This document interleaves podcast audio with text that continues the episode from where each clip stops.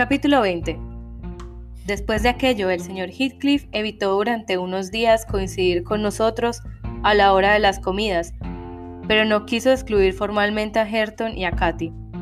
Le repugnaba sucumbir por completo a sus sentimientos y prefería ausentarse él mismo. Consideraba que comer una vez cada 24 horas era suficiente para su sustento.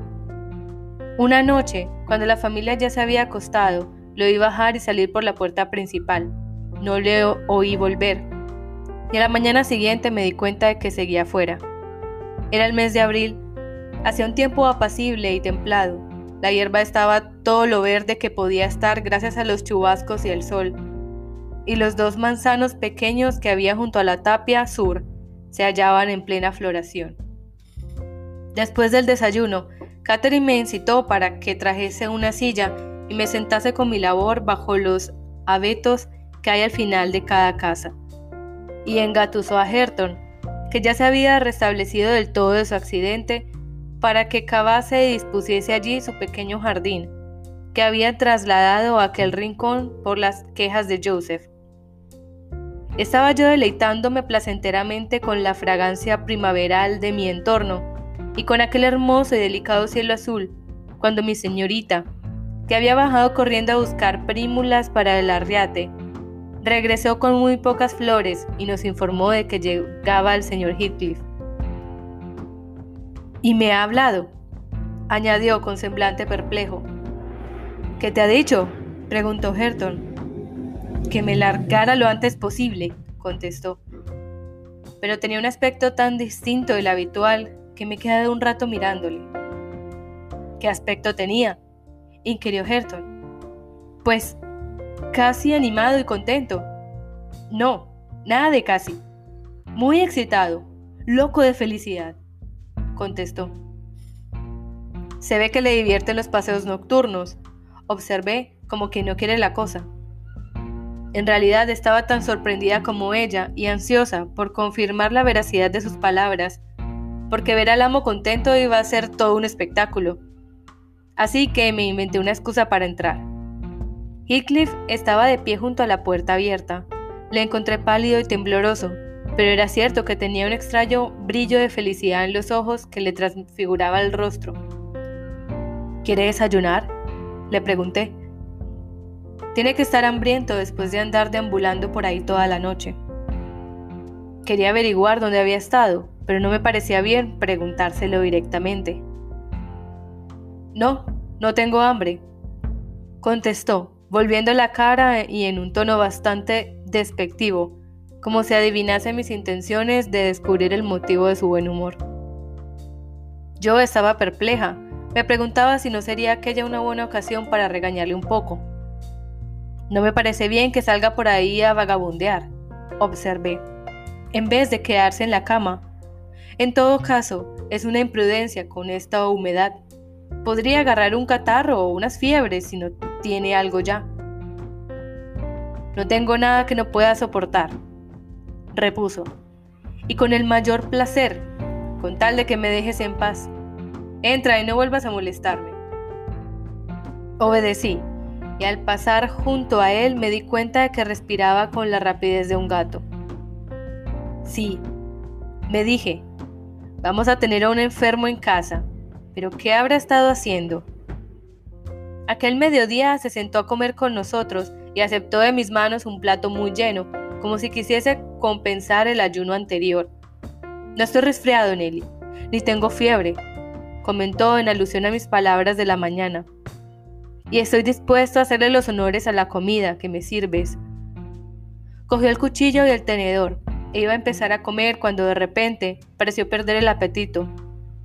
Dejó los cubiertos en la mesa Dirigió una mirada ansiosa hacia la ventana, se levantó y salió. Mientras nosotros terminábamos de comer, le vimos caminar de un lado a otro por el jardín. Ersha anunció que saldría a preguntarle por qué no comía.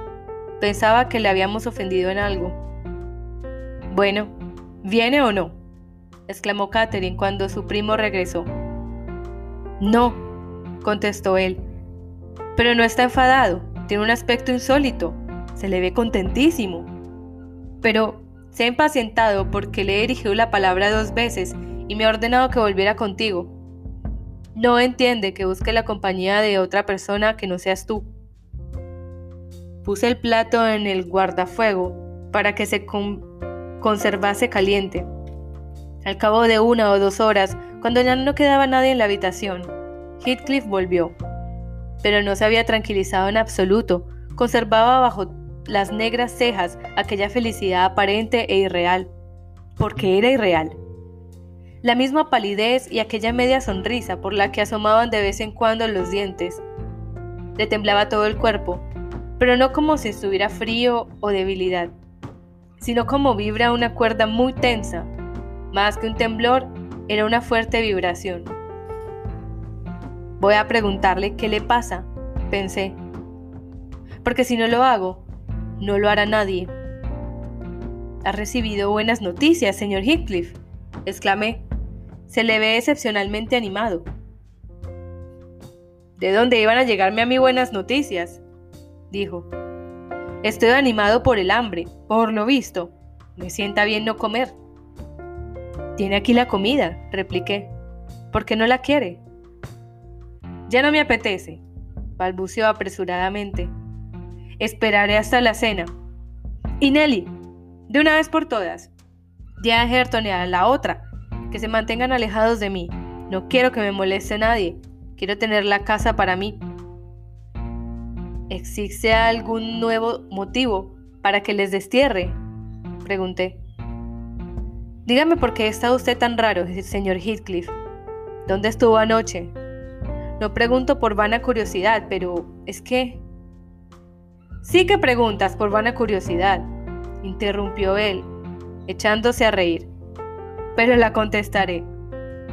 Anoche estuve en las puertas del infierno, pero hoy ya vislumbro mi cielo. Tengo los ojos puestos en él. Estoy a poco menos de un metro de distancia. Y ahora será mejor que te vayas. Si te abstienes de andar fisgoneando, no verás ni oirás nada que te asuste. Después de barrer el hogar y de limpiar la mesa, me marché más perpleja que nunca. El amo no volvió a salir de la casa en toda la tarde, y nadie turbó su soledad hasta que a las ocho estimé conveniente llevarle una vela y la cena, aunque no me hubiese llamado.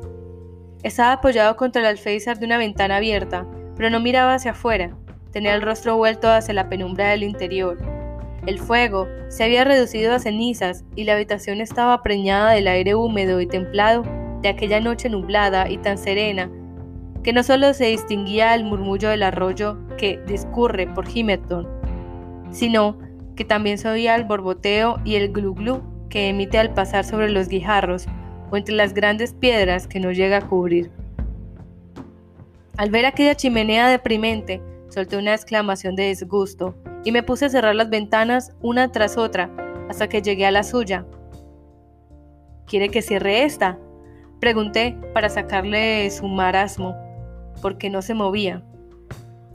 Cuando le hablé, la luz de mi vela le iluminó un momento el rostro. ¡Ay, señor Lockwood! No hay palabras para expresar el terrible sobresalto que me produjo aquella visión fugaz. Aquellos profundos ojos negros, aquella sonrisa, aquella cadavérica palidez. No me pareció que estuviese mirando al señor Heathcliff, sino un duende. En aquel momento, presa del terror, la vela se me cayó contra la pared y me quedé a oscuras. Sí, ciérrala, repuso él con su voz de siempre. Pero qué torpe eres, ¿por qué tenías la vela en posición horizontal? Date prisa y trae otra. Salí corriendo de la habitación en un estado de ridículo pavor y le dije a Joseph, el amo pide que le lleves luz y revives fuego. En aquel momento no me atreví a volver a entrar. Joseph recogió las brasas con la pala y entró, pero regresó enseguida con la pala en una mano y la bandeja de la cena en la otra, diciendo que el señor Heathcliff iba a acostarse y que no quería comer nada hasta la mañana siguiente. No tardamos en oírle subir las escaleras. No fue a su aposento, sino que se metió en el de la cama con paneles. La ventana de ese cuarto, como ya he dicho, tiene anchura suficiente para que se pueda salir por ella, y se me ocurrió que estaba tramando hacer otra excursión a medianoche, y que prefería mantenerla en secreto. Será un demonio necrófago, pensé, o un vampiro. Había leído algo sobre esos infames demonios encarnados, pero luego me puse a recapacitar. Yo la había cuidado cuando era niño, le había visto crecer hasta convertirse en un joven y le había seguido los pasos prácticamente a lo largo de toda su vida. Así que era absurdo y ridículo que me dejase dominar por aquella sensación de terror. Pero, ¿de dónde habría salido aquella criatura oscura que un buen día cogiera a un hombre bondadoso para su desgracia? Me susurraban la superstición cuando estaba a punto de dormirme y de perder la conciencia. Medio en sueños me esforzaba por atribuirle unos orígenes que le cuadraran, y volviendo sobre mis meditaciones diurnas, me puse a repasar otra vez su existencia, pero con variaciones siniestras, hasta que al final imaginé su muerte y su entierro. Lo único que recuerdo es que estaba muy irritada porque me habían asignado la tarea de redactar la inscripción para su tumba e iba a consultarlo con el sacristán. Y como no tenía apellido, ni sabíamos su edad, tuvimos que contentarnos con poner una sola palabra, Heathcliff. Y así ocurrió en la vida real. Si va usted al cementerio, lo único que encontrará escrito en la lápida de ese hombre y la fecha de su muerte. Al alba, recobré el sentido común. Me levanté y en cuanto pude ver algo, salí al jardín para comprobar si había huellas de pasos bajo su ventana. No las había. Se ha quedado en casa, pensé. Así que por hoy puedo estar tranquila. Preparé el desayuno para todos, como de costumbre, pero dije a Gerton y a Catherine que tomasen el suyo sin esperar a que bajase el amo, porque seguía acostado. Ellos preferían desayunar fuera, bajo los árboles, así que para complacerle le saqué una mesita. Cuando volví me encontré con que el señor Heathcliff había bajado. Hablaba con Joseph sobre algún asunto relativo a una siembra y le daba instrucciones precisas y detalladas sobre el tema en cuestión. Pero hablaba muy deprisa y volvía la cabeza sin cesar hacia un lado, con aquella misma excitación en el rostro, que quizá era aún más acusada. Joseph salió de la habitación y él se sentó a la mesa en el sitio que solía elegir, y yo le puse un cuenco de café delante. Él se lo acercó un poco, pero luego apoyó los brazos en la mesa y se quedó mirando la pared de enfrente, o al menos eso me pareció. La inspeccionaba de arriba abajo, con unos ojos brillantes e inquietos, y un interés tan intenso que se le cortó la respiración durante medio minuto. Vamos, exclamé, acercándole la mano un trozo de pan. Coma y beba mientras está caliente. El desayuno lleva esperando casi una hora. No me hizo el menor caso y esbozó una sonrisa. Yo hubiese preferido verle rechinar los dientes que sonreír de aquella manera. Señor Heathcliff, amo, grité. Por el amor de Dios, no se quede mirando de esa forma como si viera una aparición. Por el amor de Dios, no chilles tanto, repuso. Mira detrás y dime si estamos solos. Claro, contesté. Claro que estamos solos. Pero me volví involuntariamente, como si no estuviera del todo segura. Él apartó las cosas del desayuno con la mano, haciéndose un hueco en la mesa y se inclinó hacia adelante para mirar más a sus anchas. En aquel momento, habiéndolo observado mejor, me di cuenta de que no miraba la pared. Era como si mirase algo concreto que se encontraba exactamente a dos metros de él. Y lo que veía, fuera lo que fuese, parecía causarle una mezcla de deleite y de dolor sumamente intensos. Esa era al menos la impresión que me sugería la angustia y al mismo tiempo el éxtasis que expresaba su rostro. Pero aquel objeto imaginado no se estaba quieto. Sus ojos lo perseguían con infinita atención y no los apartaba de él ni siquiera cuando me hablaba a mí. De nada me sirvió recordarle su prolongado ayuno. Sí, por atender a mis ruegos, hacía el menor movimiento para tocar algo. Se alargaba, por ejemplo, la mano para coger un trozo de pan los dedos se le cerraban antes de alcanzarlo y se le quedaban sobre la mesa, olvidados de su objetivo. Yo, con una paciencia ejemplar, seguí tratando de distraer su atención de aquellas obsesivas especulaciones en las que estaba absorto, hasta que se puso irritable. Se levantó y me preguntó por qué no le dejaba comer a su ritmo. Me dijo que la próxima vez no me molestase en esperar, que me limitase a dejar las cosas encima de la mesa y me largara. Después de pronunciar aquellas palabras, salió de la casa, recorrió lentamente el sendero del jardín y desapareció al otro lado de la verja. El transcurso de las horas se me hizo eterno a causa de la ansiedad. Una vez más se hizo de noche. No me retiré a mi cuarto hasta muy tarde y cuando lo hice no podía dormir. Él regresó después de la medianoche y en lugar de irse a la cama, se encerró en la habitación de abajo. Aguzé el oído mientras daba vueltas en la cama, hasta que al final me vestí y bajé. Era demasiado angustioso quedarme tumbada allí arriba, atormentándome con mil vanos recelos. Oí los pasos del señor Heathcliff, que iban y venían sin descanso de un lado a otro de la habitación. Rompía el silencio una y otra vez con profundas inspiraciones que parecían gemidos. Murmuraba también palabras inconexas. La única que logré captar fue Catherine, junto con algún apasionado término de cariño o de sufrimiento. Pronunció aquello como si tuviese a alguien delante, en una voz baja y fervorosa, que parecía brotarle de lo más hondo del alma. No tuve el valor de entrar directamente en el cuarto, pero como quería sacarle de aquella ensoñación, me ensañé con el fuego de la cocina. Lo aticé y me puse a retirar las cenizas. Aquello le incitó a salir antes de lo que yo pensaba. Abrió la puerta enseguida y dijo, Nelly, ven aquí. Ya es de día. Entra con la vela. Acaban de dar las cuatro, contesté. Necesitará una vela para subir. ¿Podría usted haber encendido una en el fuego?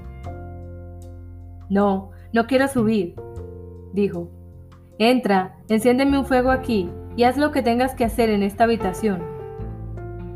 Antes debo revivar las brasas antes de traer más carbón. Repuse, agarrando una silla y el fuelle. Mientras tanto, él andaba de acá para allá en un estado que rayaba la enajenación. Aquellos profundos suspiros se sucedían tan seguidos que no le dejaban respirar con normalidad. Cuando rompa el día, mandaré llamar a Green, dijo. Quiero hacerle algunas consultas jurídicas, ahora que aún soy capaz de pensar en esos asuntos y de actuar con seriedad. Todavía no he redactado mi testamento y no consigo decidir cómo distribuiré mi hacienda. Ojalá pudiese borrarla de la faz de la tierra. No hable usted así, señor Heathcliff, interrumpí. El testamento puede esperar un poco. Le queda tiempo de sobra para arrepentirse de sus muchas injusticias. Nunca pensé que fuera usted a transformarse, pero ahora mismo está trastornado, y mucho. Aunque casi toda la culpa la tiene usted. La forma en que he vivido estos tres últimos días haría enfermar a un titán. Coma algo y descanse un poco. No tiene más que mirarse al espejo para darse cuenta de que necesita hacer ambas cosas. Tiene usted las mejillas hundidas y los ojos enrojecidos de quien no solo se muere de hambre, sino que además está quedándose ciego por falta de sueño. No es culpa mía que no sea capaz de comer ni descansar, repuso. Te aseguro que no lo hago adrede. En cuanto me sea posible haré tanto lo uno como lo otro, pero ahora mismo sería como pedirle a un hombre que está luchando contra la corriente que descanse cuando está a un brazo de distancia de la orilla. Primero tengo que alcanzarla y después descansaré. Está bien, Olvidémonos del señor Green. Y en cuanto a arrepentirse de mis injusticias, no he cometido ninguna, ni me arrepiento de nada. Soy demasiado feliz. Sin embargo, no lo suficiente.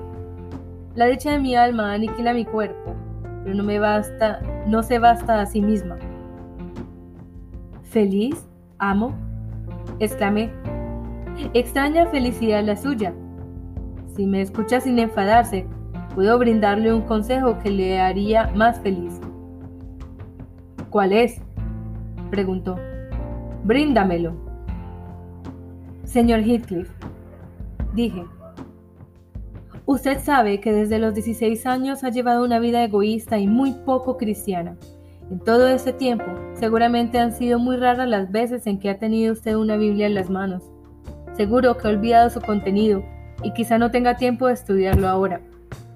¿Qué mal haría en que hiciéramos venir a alguien, a algún pastor, de la confesión que fuera? Eso da igual, para que se lo explique y le haga ver hasta qué punto se ha alejado usted de sus preceptos y lo indigno que será usted de ir al cielo si no se produce un cambio en su persona antes de morir.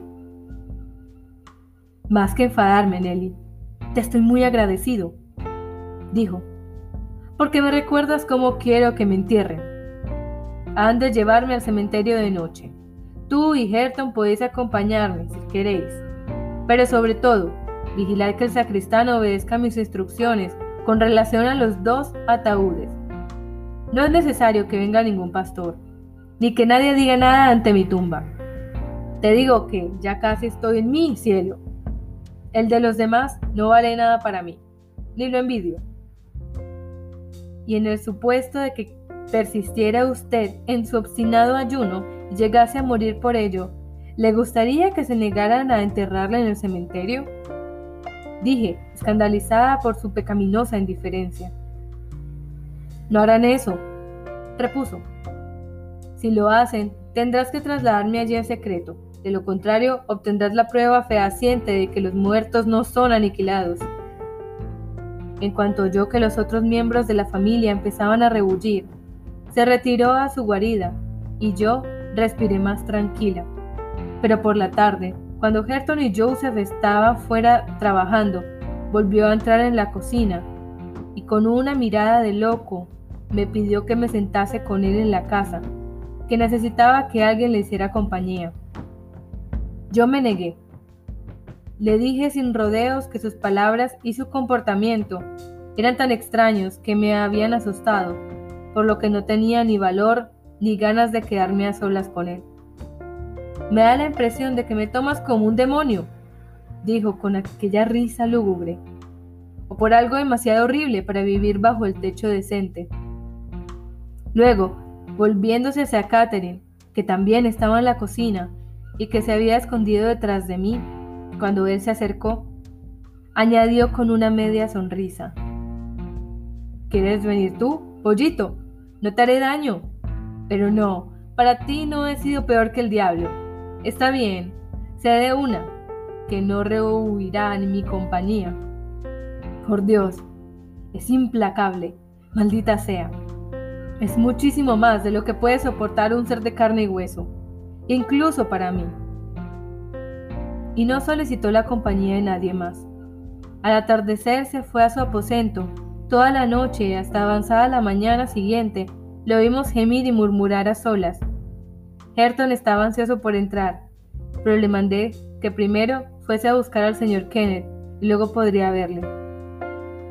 Cuando llegó el señor Kenneth, Pedí permiso para entrar en el cuarto y traté de abrir la puerta, pero encontré que estaba cerrada con llave. Heathcliff nos mandó al infierno. Se encontraba mejor y quería que le dejásemos solo. Así que el doctor se marchó. La tarde siguiente fue muy lluviosa. Llovió a cántaros hasta el alba, y cuando estaba yo dando mi paseo matutino alrededor de la casa, vi que la ventana del amo estaba abierta de par en par y que la lluvia se colaba adentro. No puede seguir en la cama, pensé, porque estaría calada hasta los huesos. Seguro se ha levantado o ha salido. Pero no voy a andarme con más miramientos. Entraré sin miedo de ver qué pasa. Logré entrar con otra llave y me precipité a abrir los paneles, porque el aposento estaba vacío. Rápidamente los descorrí y me asomé. Allí estaba el señor Heathcliff, tumbado boca arriba. Me topé con sus ojos, tan penetrantes y feroces que me estremecí. Luego me pareció que sonreía. No podía creer que estuviese muerto, pero las sábanas chorreaban y él tenía el rostro y la garganta empapados por la lluvia y estaba absolutamente inmóvil. La ventana, que batía de un lado a otro, le había raspado una mano que tenía apoyada en el alféizar. Pero de la piel rasgada no salía sangre, y cuando puse mis dedos sobre ella ya no me cupo la menor duda. estaba muerto, y bien muerto. Aseguré la ventana con la falleva. Le peiné el pelo largo y negro hacia atrás para despejarle la frente e intenté cerrarle los ojos para apagar, antes de que nadie más la viera, aquella espantosa e exhaustante mirada en la que parecía haber vida. Pero sus ojos se resistían a cerrarse, como si se burlasen de mis esfuerzos, y lo mismo sus labios semiabiertos, por los que asomaban aquellos dientes níveos y afilados, que también me hacían burla. Presa de otro ataque de cobardía, llamé a Joseph. El viejo subió arrastrando los pies y se puso a protestar, pero se negó en redondo a tocarlo. El diablo se llevó su alma, exclamó. Y por la cuenta que me trae, ya puede llevarse su cadáver. Eh, mira qué pinta más diabólica con esa sonrisa sacorrona ante la muerte. Y el viejo pecador sonrió sacorronamente. Pensé que iba a ponerse a hacer cabriolas alrededor de la cama, pero de repente se serenó. Cayó de rodillas, levantando las manos. Se puso a dar gracias al cielo porque al legítimo amo de la angustia de estirpe le fueran restituidos sus derechos. Aquel terrible suceso me dejó anonadada. No podía evitar que mi memoria retrocediera a tiempos pasados con una suerte de tristeza opresiva. Pero el pobre Herton el más perjudicado por Heathcliff, era el único que sufría de verdad. Pasó la noche sentado junto al cadáver, sollozando con auténtica amargura. Le cogía la mano y besaba aquel rostro sarcástico y feroz del que todos los demás apartaban la vista. Le lloraba con una profunda congoja que emana naturalmente de un corazón generoso, aun cuando está endurecido como el acero templado. Kenneth estaba perplejo y no pudo certificar de qué mal había muerto el amo. Yo oculté el hecho de que no hubiese ingerido nada en cuatro días, por miedo a acarrearnos problemas. Además, ahora estoy convencida de que su ayuno no fue deliberado, que había sido la consecuencia y no la causa de su extraña enfermedad. Escandalizamos a todo el vecindario encerrándole según sus deseos. Ersha y yo, junto con el sacristán, y los seis hombres que llevaban el ataúd formábamos toda la comitiva. Los seis hombres se marcharon una vez depositado el ataúd en la fosa. Nosotros nos quedamos hasta que estuvo cubierto de tierra. Herton, con el rostro bañado en lágrimas, arrancó terrones verdes y los depositó él mismo sobre el manto marrón. Ahora está tan liso y verde como los montículos vecinos, y espero que su ocupante duerma un sueño igual de tranquilo. Pero los aldeanos, si les pregunta a usted, le jurarán sobre la Biblia que se les aparece. Algunos afirman que le han visto cerca de la iglesia y en los páramos, incluso dentro de esta casa. Dirá usted que esos son patrañas, y yo digo lo mismo, pero el viejo que está en la cocina, al amor de la lumbre, afirma que desde su muerte lleva viéndoles a los dos cada vez que en una noche lluviosa se asoma a la ventana de su cuarto. Y a mí también me pasó una cosa extraña hace cosa de un mes. Una tarde que me dirigía a la granja. Era una tarde muy oscura que amenazaba tormenta. En la curva de cumbres borrascosas me encontré con un niño que llevaba una oveja y dos corderos. Lloraba desconsoladamente y supuse que era porque los corderos estaban asustados y no querían dejarse guiar. ¿Qué te pasa, hombrecito? pregunté. Allí, debajo del risco, está el señor Heathcliff con una mujer, balbuceó. Y no me atrevo a pasar por delante.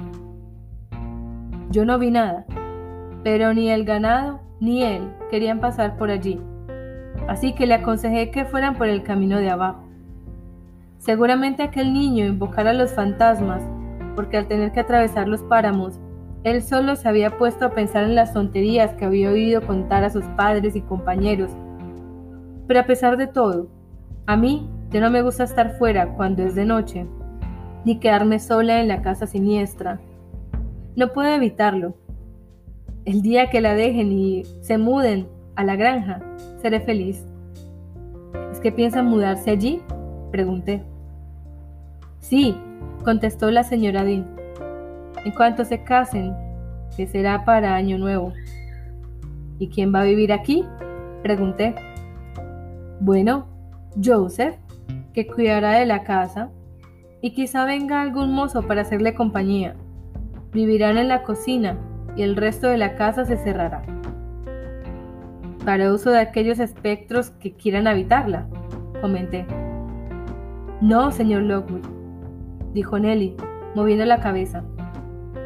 Yo pienso que los muertos descansan en paz, aunque no me parece bien que se hable de ellos con ligereza. En aquel momento se cerró la verja del jardín.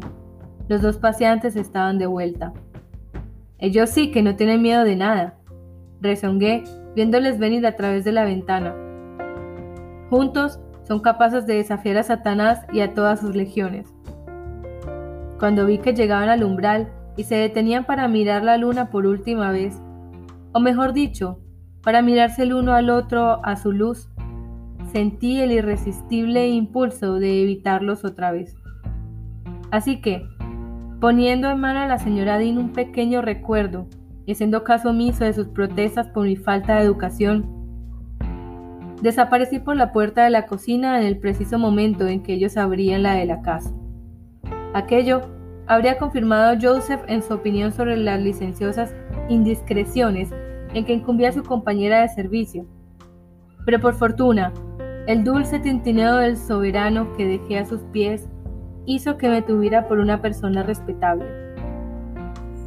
Me demoré mi regreso a casa porque di un rodeo para ir al cementerio. Una vez que estuve entre sus muros, pude comprobar que en aquellos siete meses la ruina había progresado. Muchas de las ventanas se habían convertido en agujeros negros desprovistos de cristal, y aquí y allá las tejas sobresalían del tejado, lo que hacía prever que las próximas tormentas acabarían derribándolo. Busqué y no tardé en descubrir las tres lápidas en el declive que hay cerca del páramo. La del centro era gris y estaba medio cubierta de brezos. La de Edgar Linton era armoniosa gracias al césped y el musgo que trepaban por la base. La de Heathcliff seguía desnuda. Me quedé un rato junto a ellas, bajo aquel cielo benigno. Contemplé el revoloteo de las mariposas nocturnas por entre los brezos y las campánulas. Escuché el suave soplo del viento sobre la hierba y me pregunté cómo podría ocurrírsele a nadie que los durmientes de aquella apacible tierra tuviesen sueños desapacibles.